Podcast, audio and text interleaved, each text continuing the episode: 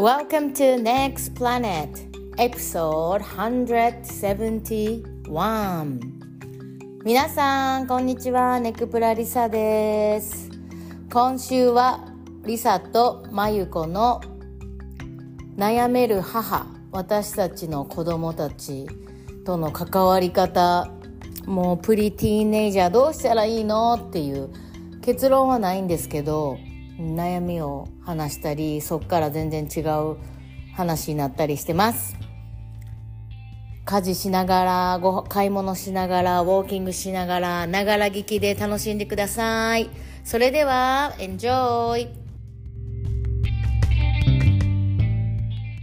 何をさ、何を削ってんのさっきから。これね、あの、シナモン。シナモン削ってるんかい。削って、コーヒーに入れるの。なんて丁寧なアフタヌーンコーヒーの飲み方な。生シナモンを削ってる。削って、ターメリックをワンティースプーン入れて、コーヒーを作ってます。ちょっと、スピーキングオブターメリック。うん？昨日、ほんまターメリックドラマで大変だったんですよ、皆さん。うちのソファーが末期期状態になったっていう事件で。ごめんなさい。いや、でもあの、ちゃんと洗濯してくれたしまやこが、きで、あの、ソファーカバーも綺麗になって、全然目立たへん。本当、本当にごめん。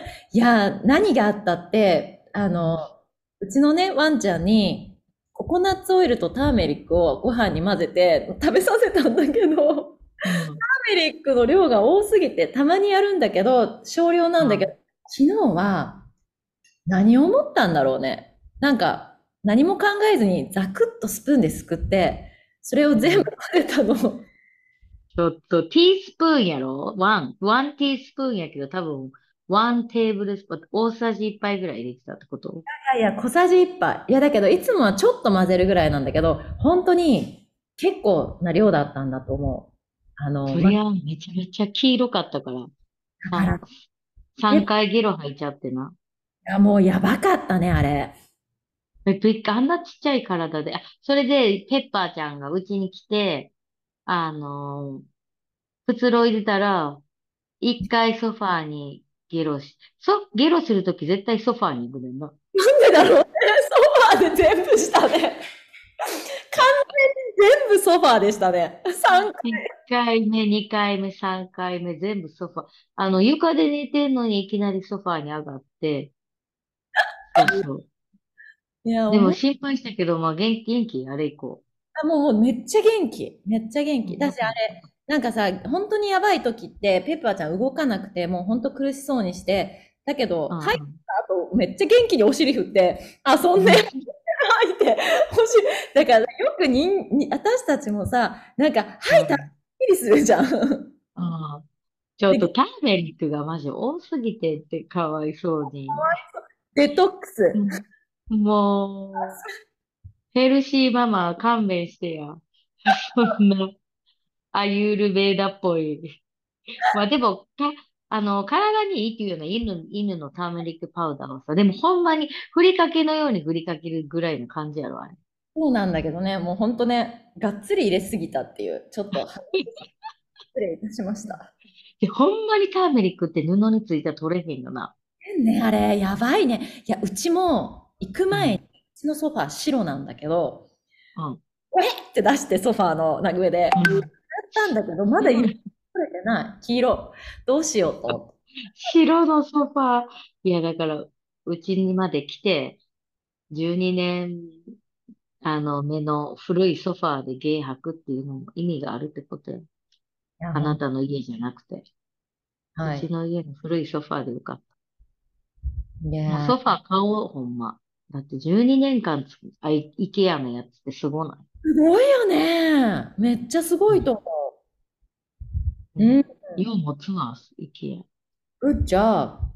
うん。いや、ほんでさ、マユコの子供たちがさ、うち今、帰ってんけど、泊まってて、あのーアメリアちゃんはさ、うんあ、ていうかありがとうね。本当朝ごはんも食べさせて、昼ごはんも食べさせてもらって。あの、え、一緒全然いい。その前の日、マイコんちおったし。にいや、面白いなと思ってんけど、なんか、アメリアちゃんはさ、全然食べへんもん。一個も手つけへん食べ物と、もうむちゃくちゃ食べるやつがあって、ほんで、朝ごはんは、今、チェットの両親来てるから、お母さんが作ってくれた南インドのイドリーっていうさ、食べたい。うん、もう、マユコとか大好きなやつ、ココナッツチャツニに、蒸し、米粉の蒸しパン。もうそれはほんま一口、もうめっちゃちっちゃい粒食べて、I don't, I don't eat this, I don't, I don't eat つって。え、じゃあトーストは？つってトーストもいらん。あ、トースト食べたんかな？でも、米粉一切食べず、あ、イドリうん。で、ランチは、あの、日清の焼きそば作ったら、もう誰よりも、まあ、お腹空いてたっていうのもあんねやろうけど、でも、リアとか、あの、あと残ってたやつも全部食べて、え、そんなに食べたの？びっくりなんだけど、普段全く食べない子だからさ。で、で、さっき喋ってたらさ、焼きそば人生で初めて食べたって、食べさせたことない人生の中で。一回もアメちゃん焼きそば食べたことない。一回も食べさせたことないの。一回も食べさせたことない焼きそば。外で買いや、でったこともさ、例えばお祭りとかなんかいい人の家に行ったりとかして、焼きそばって絶対あったりせえへん。でんよ。でん。お祭りで焼きそば買ったこともないし、たこ焼きは好きなんだよ、アメちゃん。だからあうんの好きなんだと思う、あのソース味が。ああ。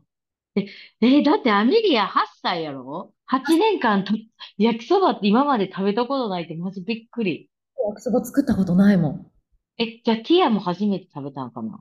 ティアは、もしかしたら実家でお母さんがいた時に食べさせたことあると思うんだけど、うん。基本的には家で全く使わないから、焼きそばとか。はい、麺類ない、食べへんの？え、やあ、そうそう。はじめさ、あの、そば？そば、ざるそばにしようかって言ってたんやけど、そした？らアメリアが、あ、あの、ぜラーメンが食べたいって言ってんな。で、でラーメンないし、あの、あるけど、なんか、ラーメンと思って、で、焼きそばにしてんけど、でも、だからラーメンとかは食べてるってわけやろ？そうそう。だからラーメン、うどん、そばは好きなんだけど、だから麺類好きなんだけど、焼きそばを私は、まあお家で基本ラーメン作んないでしょ？うんだから外で出た時に食べる感じか。ラーメンと。まあ、で、まあ、ターメリックママ、ヘルシーママがいない時ぐらいは、あの、焼きそばとかいっぱい食べたいんかな、ラーメンとか。間違いない。間違いない。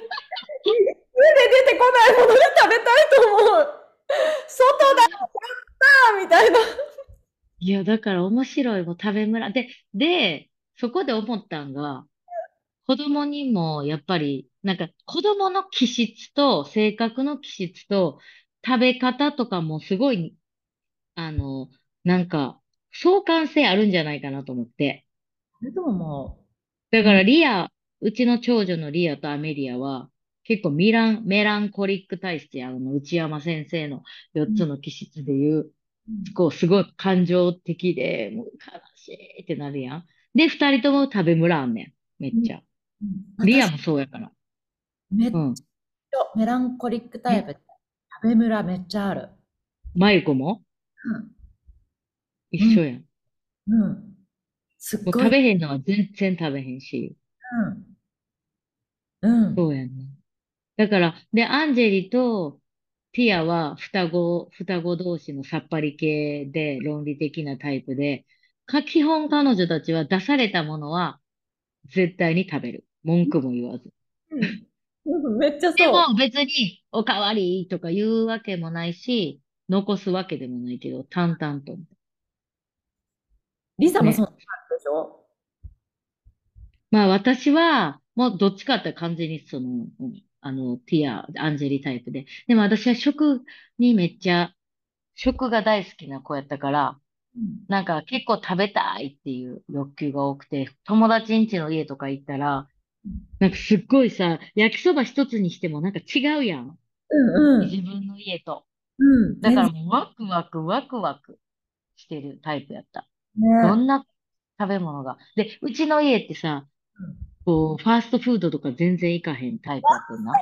リサのお母さん、めっちゃ好きよ、私多分お母さんの好み。うんそうそう。でもこういう子供が出てくるから。私のように。なんか、コンビニでカップラーメン買い占める子になるからさ。だからティアとアメリアなってるかも。なってると思うで。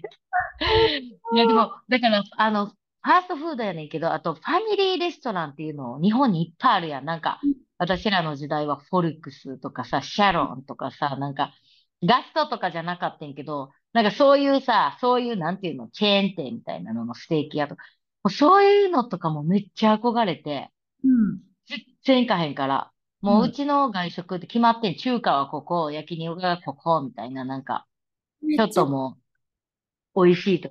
でも子供はいろんなとこ行きたい。というか、私の性格的にいろいろ行きたいから、なんか近所にさ、そういう、もうファミリーレストランめっちゃ行く家族がおってさ、ねなんかそこの家に初めてマックも連れて行ってくれたし、フォルクスでサラダバーも経験してくれたし、うん。なんか超憧れて、うん。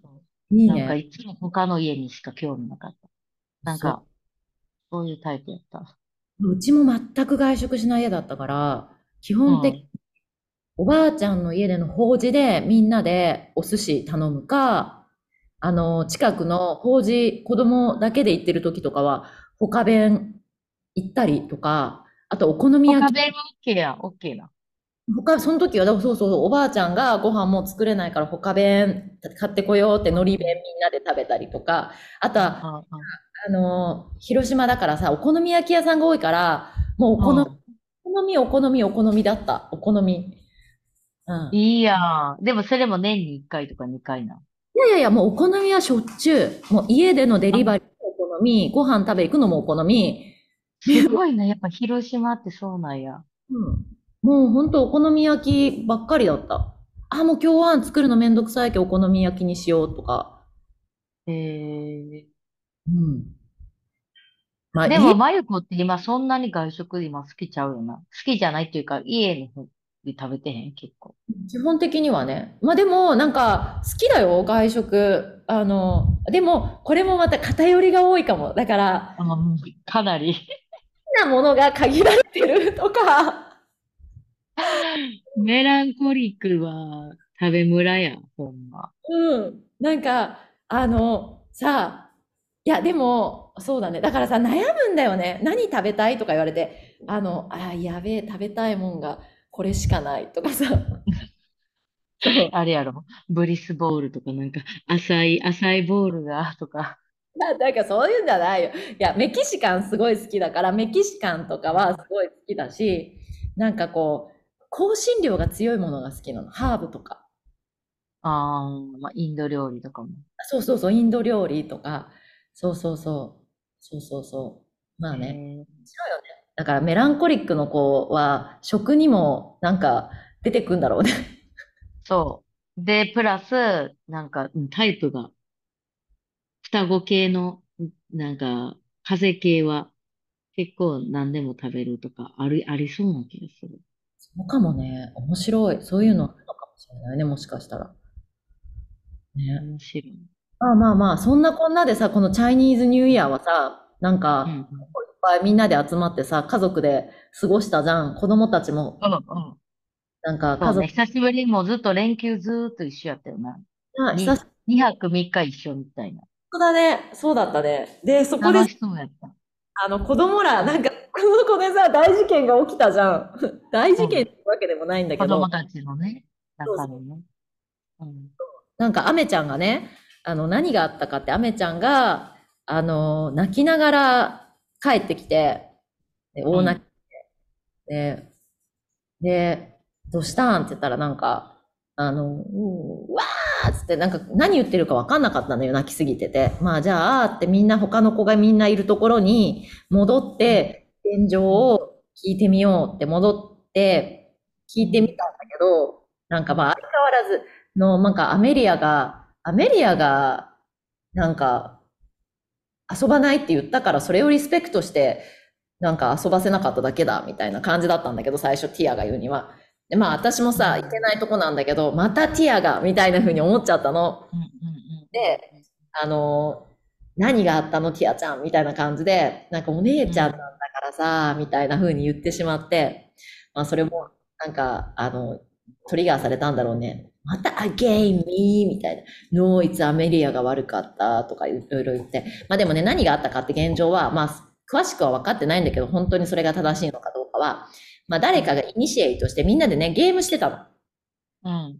程度のね、ゲームをしていて、で、えっ、と、コントローラーが4つしかないから、4つのチームに分かれてやるんだけど、インディビジュアルで持ってる人が3人いて、1つだけそこ、アメちゃんと誰かがチームになってたんだけど、で、したかったゲームを多分アメリアがこれがしたいっていうのを、はい、ダメです、それは嫌だってみんなに言われて、でうん、なんか採用されなかった時に、なんかアメちゃんが、いや、それでもやりたいってもう一回言ったのか何なのか知らないけど、誰かがそれに対して、わがままだって言ったのか何なのかわかんないけど、無視を始めたっていうのね。で、アメリアね。始めたっていうの。で、で、それにみんなが加担をしてアメリアを無視したことによって、アメリアはすごく孤独感を感じて、で、仲間外れにそうよ。帰ってきた。泣きながら帰ってきたっていう状況だったと思うんだけど、で、これが誰がイニシエイトしたのか、まあ、どうあれ、あの、その中で、無視し始めた子と、それに無視に加担していた人と、自分がねされたくないから、えっ、と、一緒になって無視したっていう、うんうんうんその中であったわけね。リサ、ね。だってまあ、い、いじめる人、そして被害者、そして、その、なんか、見てる人、傍観者やけど、傍観者でもやっぱり加担、一緒に無視してる人っていうことやな。そうそうそう。で、その中で、そうそうそう。なんか話、ちなみにこれは4家族とか5家族ぐらい一緒やったから、もう女子全員、ほぼ女子で、もう10人ぐらいやな。もう女子10人ぐらいの中でって感じのね。みんなお年頃のね。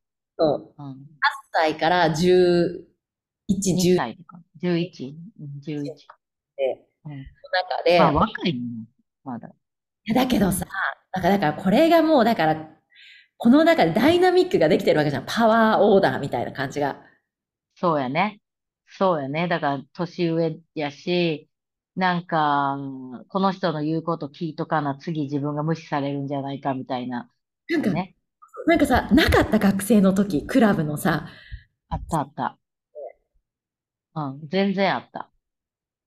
全然ある。だから、あの、そうよ。次は自分の番かもしれんから、なんか、まゆこさ、声がさ、出えへんねんけど。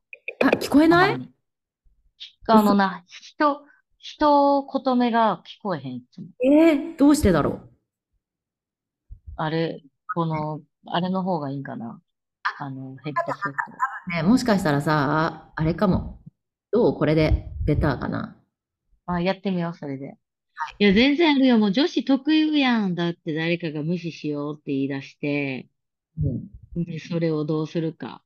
で、うんなんか学級会ではいつも勇気を出して、無視はやめようよっていう人がなぜいなかったのか、みたいなののお題でさ、うん。なんかみんな先生が話されて、なんかうんかったるいなとか思いながらみんなこう参加してるとか、あったわ、私ら。やっぱあったよね。なんかそういうのあったかなって思ってたけど、やっぱあったわと思って、クラブ活動とかの中で先輩に無視されるとか、すごい怖かったかも。うん、うん。そうよ、めっちゃあったよ。そうそう。いやでね、なんか、あの、その一人のママからね、あの、うちの子がアメリアちゃんに謝りたいって、泣いててって、そう、謝ってねって言ってくれて、で、うん。なんか、などういう状況だったか知らなかったから、いやいやいやいや、謝んなくて大丈夫だよって言ってたんだけど、あのその子は、なんか、誰かが無視をした、アメリアのことを無視し始めて、で、自分に、やっぱり、その無視が来るかもしれないって怖かったから、アメちゃんのことを、え無視しないでっていうふうに言えなかったし、なんかそっちに加担してしまった。自分も無視する方に参加した。うんそで、それがなんかやっぱり悪かったってうん反省しているって言って謝りたいって。もう、でもあるよね、これ。うんでもだからやっぱそこでのなんか親の対応って大切やな。素早く。まあ私たちは友達やからさ、うん親同士も。で、親同士も一緒に遊んでた時に子供もなって、そうそう。バババババって私って話が、あの、で、親がそこで話さない。例えば学校でこれが起きた時とかってさ、親知る由もない場合もあるやん。本当だよね。そう。そうだからさ、私たちはさ、もうみんなでさ、話し合ってさ、レッツドゥワークショップみたいな感じじゃん。もうなんかみんなで。まゆこが主導で、な、なんかちょっとファシリテー、なんだっけ、ワークショップして、NVC の感情カードも持ってって、みんなでって言ったけど、結局全員がまた集まれてないから、まだできてないねんけど、まあ早いうちにほんまこういうのはやった方がいいよね。怒るっていうんではなく、なんか、そう、ワークショップやな、ファシリテーション。したっていうことよりも、もし次にこういう状況になったりした時に、どういうふうにやっぱりみんながアクションを起こしていけるか、対応していけるかっていう練習をしていくことの方が大切だと思うから、そう、もちろん、なんかまあ、親同士が individual に話して、で、うんまあちょっと時間は経っちゃうけどさ、週末とか違う時間にみんなで集まって、感情のことやってみて、なんか、あの act もう一回なんかこういう状況だったらどういうふうに対応するのかっていうのをうん。ドラマにしてやってみたりとか、うん。ああ、言ってたね、前、クリエイティブドラマみたいな。そうそう。したらなんかいいんじゃないのかなって思うんだけど、どうかな？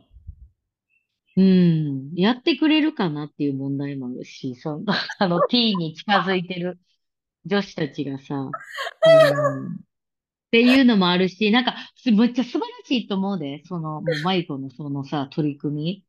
でわ、なんかさ、ぶっちゃけこれってみんなどうしてんやろうと思う。なんか、どうしてんほっ。とくべき、ほっといてんのかなとか、うん。ほっとくべきなのか、うん、えでも、ー、なんだろでも、やっぱりさ、知ってる以上はもう目に、耳に入ってるし、もう見てるわけやから、マユコなんて、アメリが。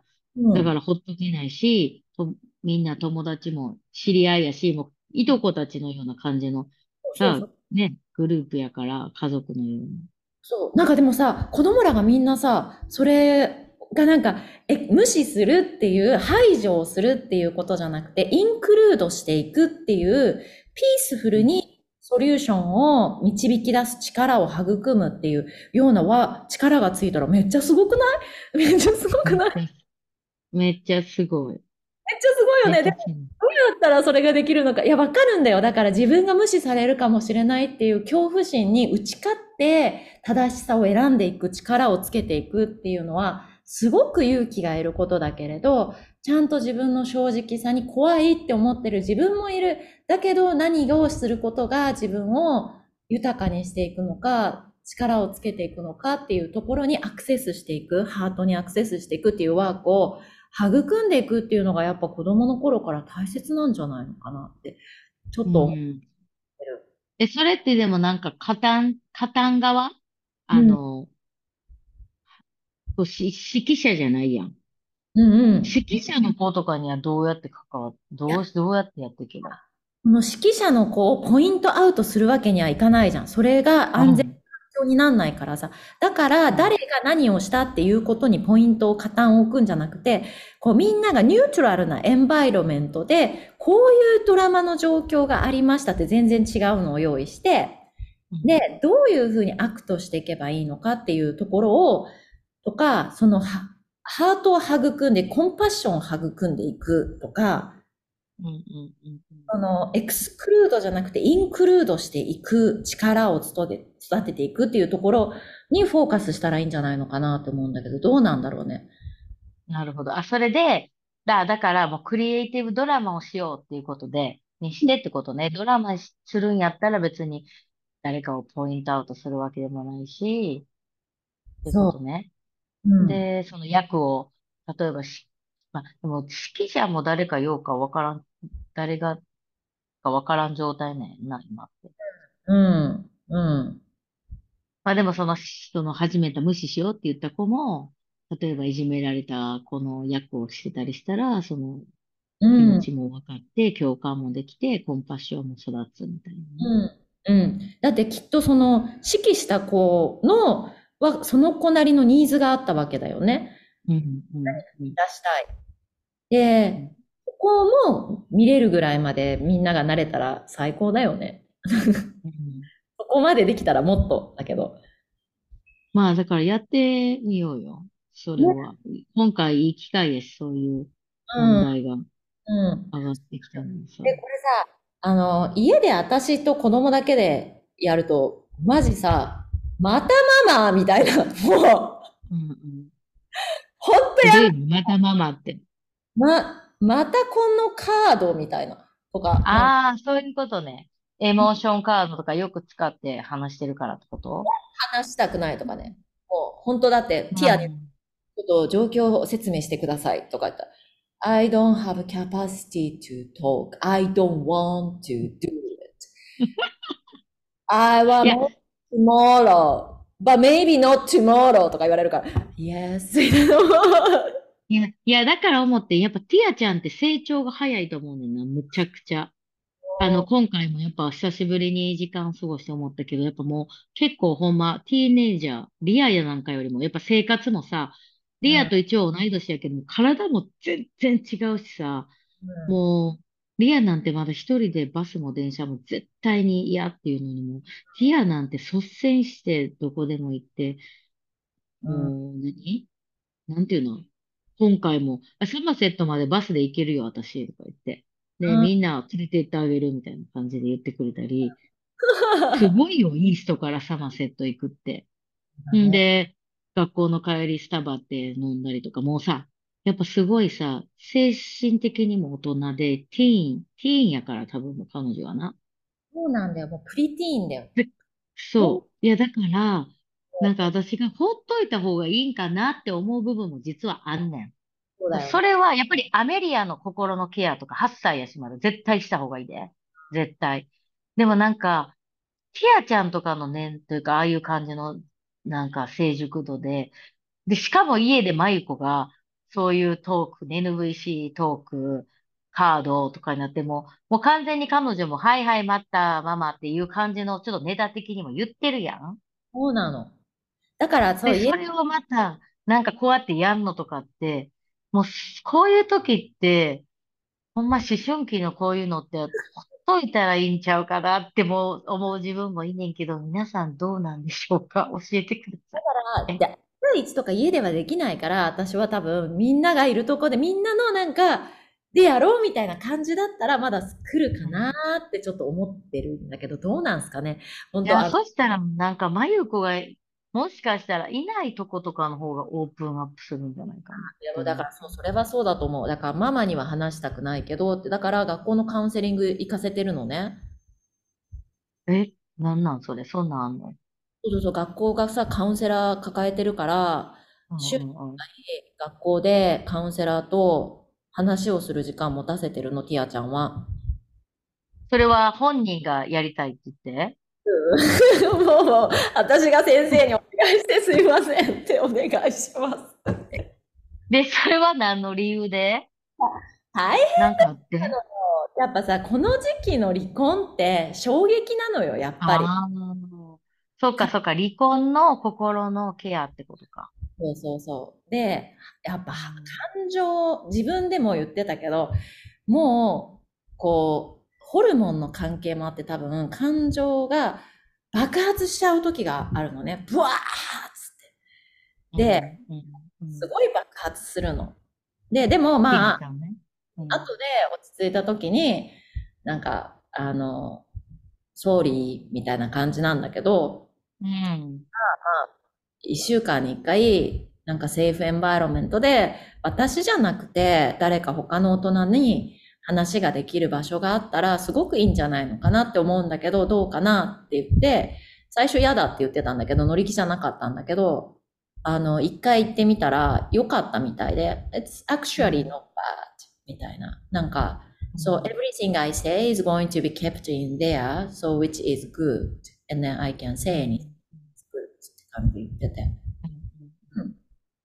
そう、だから一週間に一回行ってて、すごいいいみたい、本人は。なるほどね。まあ、そういうシステムがあるのは素晴らしいよね。本当素晴らしいめっちゃいい人学。校のね。で、それで、素直に言ってくれて、素直に、それが気に入ったっていうのも。そうそううん、そうで。もなんかわか、その辺さ、やっぱりさ、自主性っていうのがどれぐらい、自主性と、あと自主性がやっぱりまだ出てこない年齢っていうのもある。その辺の見極めっていうのが本当難しい年やんな。うん、そうだよね。って思う。やっぱりだから、うん、大人やったらさ、うん。やっぱり、うん、なんか、自分、こう人から生かされるのとかちゃうやん？うんうん。自主でも自主性を待てる、待てるやん、大人やら。うん。でもなんか、うん、子育てですごい難しいのは私はそこかな。自分でも悩みながら。なんか、どこまで私が、こう、介入して、こう、なんか、いやら、こう、介入するべきかっていうのはすごい難しい。うん。そうだね。うん難しいよね。どこまでなのかね。で、ぶっちゃけ私は多分マイクより、ほっといたら大丈夫ちゃうって思っちゃうタイプやから、性格的にも。マユコは多分すごい介入して、いい意味でやで、しているなと思うよ。いろんなことで、そういうとカウンセリングのこととか、なんか、だからそれがほんまに、このティーンでどっちがいい、どういう風にしたらいいんやろうって答えはわかんない。皆さん教えて。ねえ。例えば、ピアノの練習に一つにしてもさ、めっちゃ、ちゃんと、あ、ちゃんとやらせるやん。毎日毎日。とか。じゃあ、でそういも、うのとか、全然やってないし。いや、だからさ、やってなくてできるからすごいよね。いや全然できてないやん。いや、やって全然できてない。明らかに違うやん。あの、クオリティ。でもそこで私は、そういう発表会で焦って、自分のクオリティはやばくて、周りがすごい上手くなってるのを見るのも大切やと思うし、そうだね。なんか、でも、そこまでショック受けてなさそうやったから、今回。なんかできたね、私たちラッキー、なんか、あの、みたいな、奇跡起きたね、前日まで一切弾けんかったのにっていうノリになってるから、おいおいって感じでちょっとさ、なんかそのラッキーのノリで、まあ、行ってもええんか、みたいなさ。いいよ、いいよ。いや、なんかさ、あのさ、うち泊まってた時にさ、朝さ、あの、朝ごはん食べた後にさ、ほいほい、ピア、アメリア、ピアノしてって言って、行くまでにピアノしてよ、歯磨きしてピアノしてから行ってよって、って言ったら、アンジェリがさ、Why do they need to practice?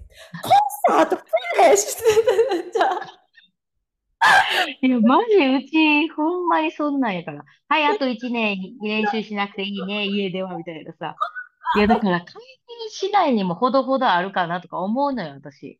自主性、自主性タイプやけど、私は悩むわけよ。いや、練習しやって言うべきなのか。え、うん。でも、え、でもさ、やめ、や、あの、ほんま練習せえへんやったらお金もったいないしっていうところもあるやん。でも、We love piano! つって。うん、それで、先生も好きだし、習うのは好き。ただ練習はしないよ、みたいな。なんかし、練習よりもダンスの練習がいいとか、そういう感じになってさ。いや、よ、よいやかった。ー、でもなんか、まゆことかみたいにちゃんと、こう、毎日毎日練習ってや、やる、やろうって思うねんけど、私ができないのよね、それ。いや、私が続かない。私も続かないものは続かないよ。だから唯一ピアノだけ続いてるんだよ、子供たちも。うん。多分、で、前にあるからだと思う。家にブ、ブ、物が、ピアノが。うんいやー、む、あの、なんか、まあ、ちょっと話変わってきてるんだけど、どこまで介入するべきかと、と、どこまでこう自主性でほんまにやらせるのか。でさ、みんな親全然違うやんうん全然違う。うんな。だから私ちょっとやらせなさすぎなんかなとかも思うし。やらせてないけどできちゃう才能っていうのはすごいよね、やっぱだから。その、でもそれはみんなあるやん。みんな子供はあるやん。うんなんみかん、なあるという前提よ。そうだね。50-50って言ってた。えっとね、そういえばちょうど、あのー偶然友達のお家行った時に、プロフェッサーの人がいて、サイコロジー勉強している人で、あの、うんサイコロジー研究している人で、そのサクセスしている人たちはどうサクセスしたのかっていうので、その、50-50って言ってた。その50%はジェネティック。うん頭がいい。もう賢かったりすでもその、待って、す成功って何を定義で成功っていうの？例えば、例えばその何かに長けている人たち。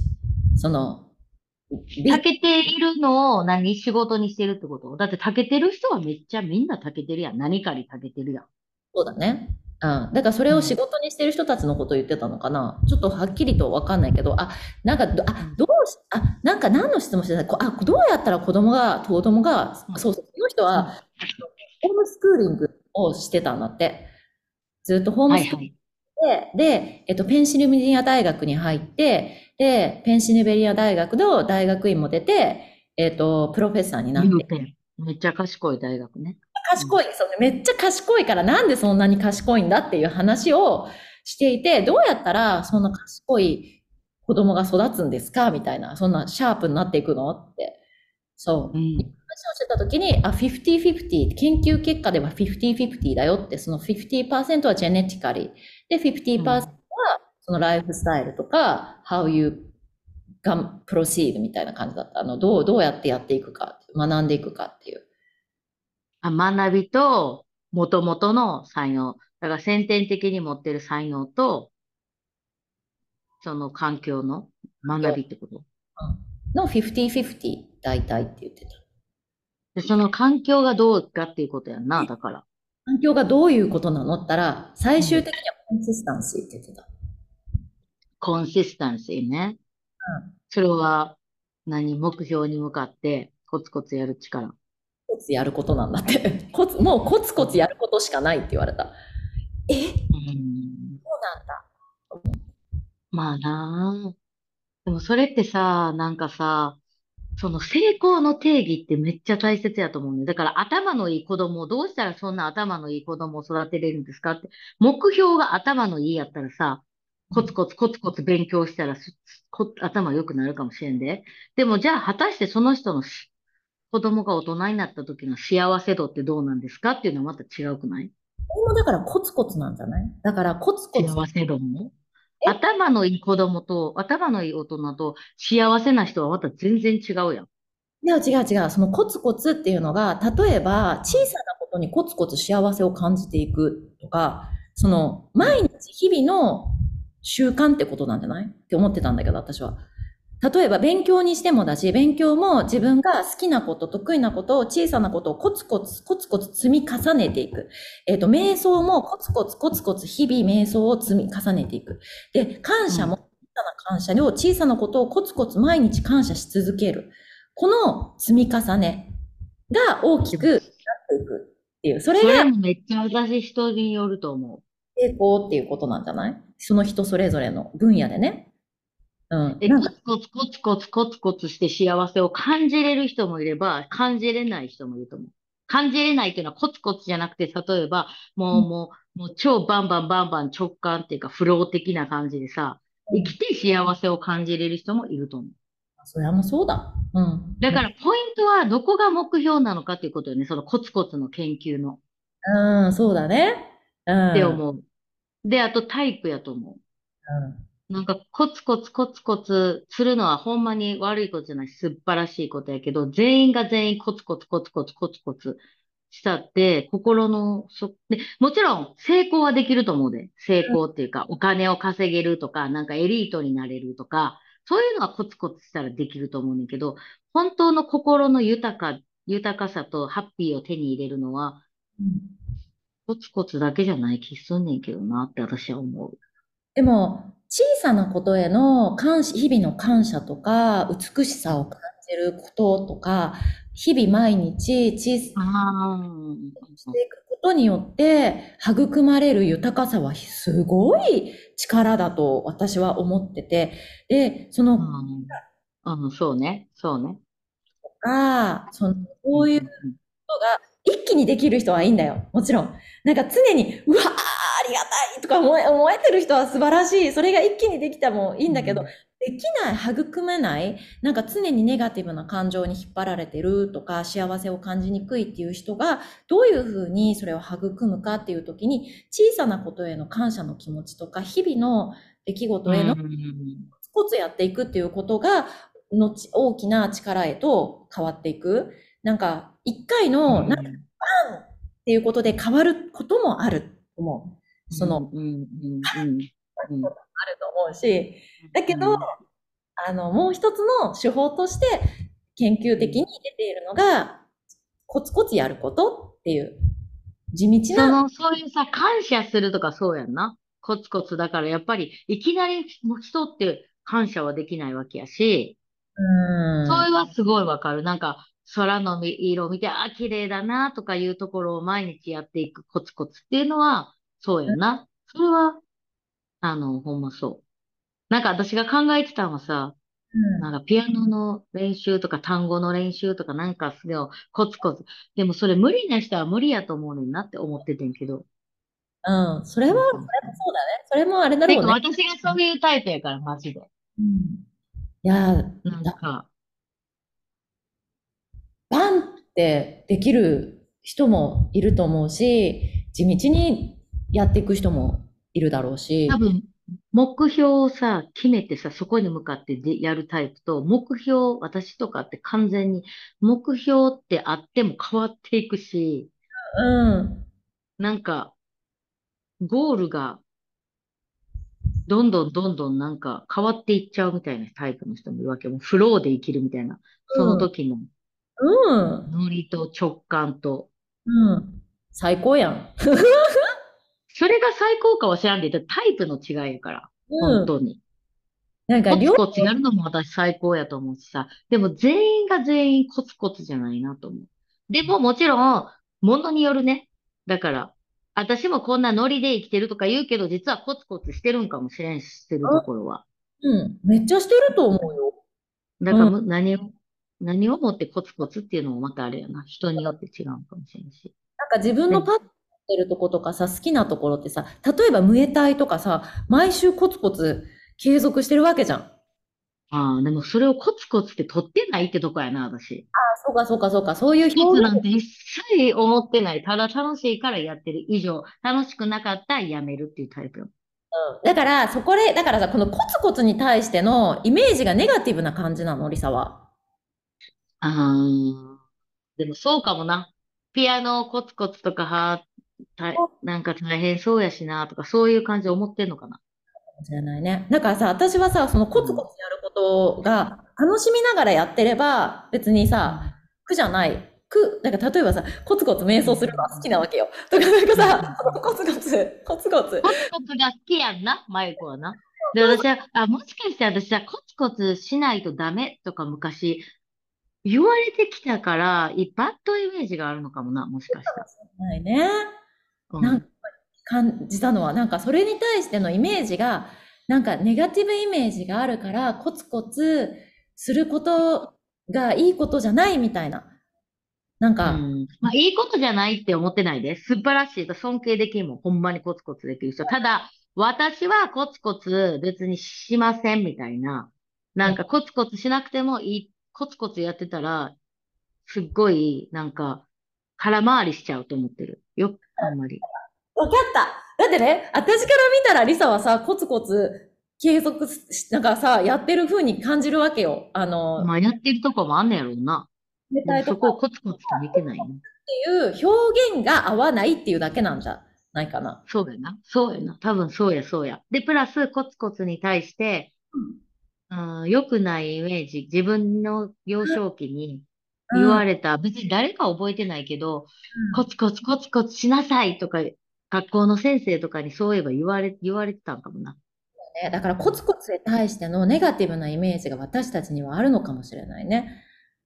うん。いや、マユコではないやん。マユコだってコツコツがしたいタイプやん。コツコツ大、コツコツじゃないと逆にさ、不安になるやん。コツコツが安心。そうそうそうそうそうそう。ああ、そう。だからこんなに人って違うんですよね。面白いよね。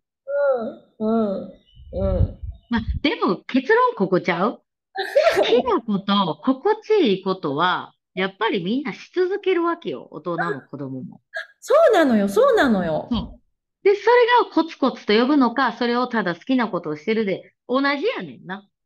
うん、うん、そう。だからやっぱさ、喜んでやってるものは、あの、末永くできるんだよね。だって心地いい。その通り。だから、子供なりに戻って、やっぱり好きって思ったらやるから、自主性が出てくるから、介入せんでもいいんちゃうって思っかもしれない。でも、それが5歳の子、6歳の子にそれはまだ好きとかってわかんないから、のかな。だからや、こう、ちゃんとストラクチャー決めたり、こう、環境を整えてあげたりするのは大切なんやろうね。そういうちっちゃい子とか、うんまだティーンエイジャーじゃない子とか。だってまあ、環境がね、作られてないと子供も好きなこととか見つけれないかもしれんし、続けれないかもしれんし。そうだね。本当だね。いやー、面白いね。はい。まあ、だからコツコツと好きなことをやるっていうのは、まあ一緒。ね。でもやっぱり世の中にさ、好きじゃないことも、私分かった。私が好きじゃないことをコツコツしてたからや。昔はもう。それや。USCPA コツコツコツコツ勉強したりとかさ、もうコツコツコツコツ嫌いな仕事しててか、私の人生の不満が全部コツコツに生きてたっていうことなんだから。ねそうだね。好きなこと、好きなことを好きなように、好きなだけ好き続け、なことしてたなかったから。そ、もう。うん。いや、でも、好きじゃないことにコツコツしててんだよ、私は。だから、いそれは苦痛だよね。それに気づかず、コツコツは楽しくないって思っててんな。そりゃそうだ。そりゃそうよね。そうだよね。苦痛だよね。よくコツコツとできた。いや、だから私、子供の時のピアノは苦痛だったの。もう先生に怒られるの怖いから、怒られないだけのためにやる。こね、コツコツね。でも、私たちってさ、うん。今の世代の子かも、もう、もう人間すべて、別に学校行かなあかんやん。行かなあかんっていうか、まあ、行くやん。で、学校がさ、毎日好きなことだらけじゃないやん。ないかもしれんやん。うん勉強とかも。でも毎日毎日コツコツコツコツ行かなあかんし、勉強せなあかんし、学校でな。だから、嫌なことコツコツししてる人めっちゃ多いんじゃない？子供。しんどいな、それは。そういうふうには見、思わへん？見えへん？まあそういう子もいるだろうね。うん。なんか、たまに私かわいそうになってくんねん、子供たち見てて。毎朝同じ時間に起きて、バス乗って、毎朝これを続けんのって気遠くなるんやんなって思って、もう学校休みとか言っちゃうような、もう、なんか、うん。なんかそれって私が、でもアンジェリーは言うねん、なんか、え、もうボーリングみたいな、同じことして、みたいな。いや、わかるわ、みたいな。え？リアはあんま言わん。うん。けど、アンジェリは言うねん。なんか、same thing, same learning, boring みたいな。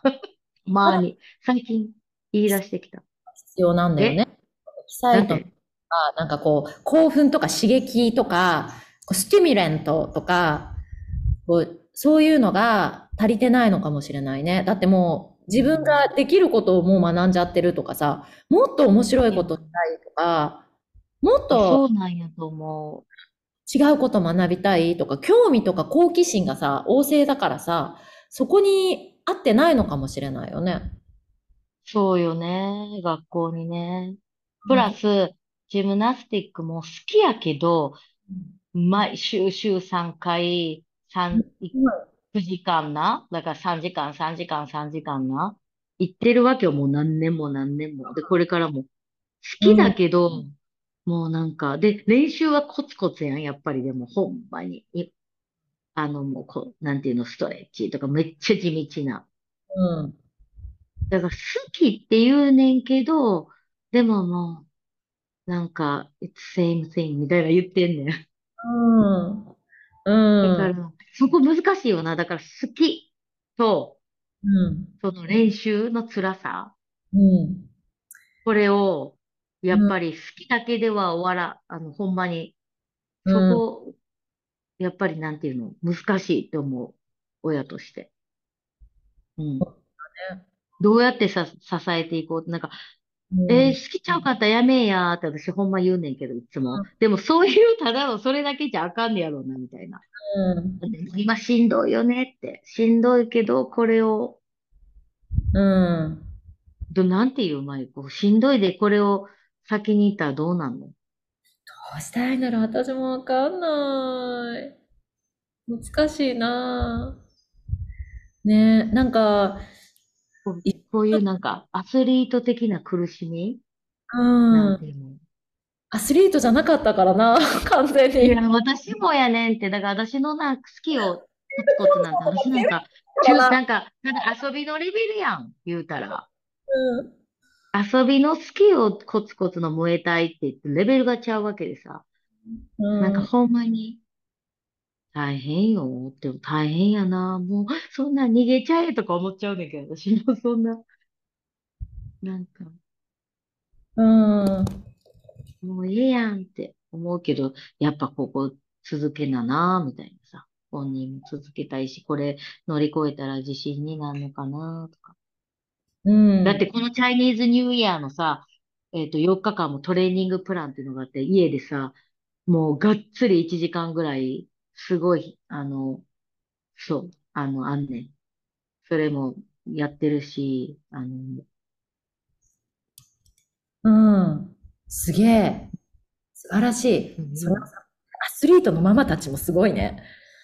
だからさ、アスリートのママに向いてるのってやっぱりさ、なんか頑張れみたいな、もう、なんかそういう系やんな。好きだ、好きだから、好きじゃ、好きだから続けるとかだけじゃ無理なの。うん。そうだね。はい。全はい然結論も出ませんが、本当に皆さん、アドバイスある人は、方はぜひ、うん、私たちにアドバイスください。子育ては、なかなか難しいですね。いやー、ほんとね。何が正解かわかんないからね。完全に。なんかすごい音鳴った今。何が正解かわかんないから。まあ、ちょっとあ皆さん、子育てアドバイス私たちにいただければなと思います。はおーい。願いします。こんな感じで。ありがとうそれ。では、また来週。バイバイ。バイバーイ。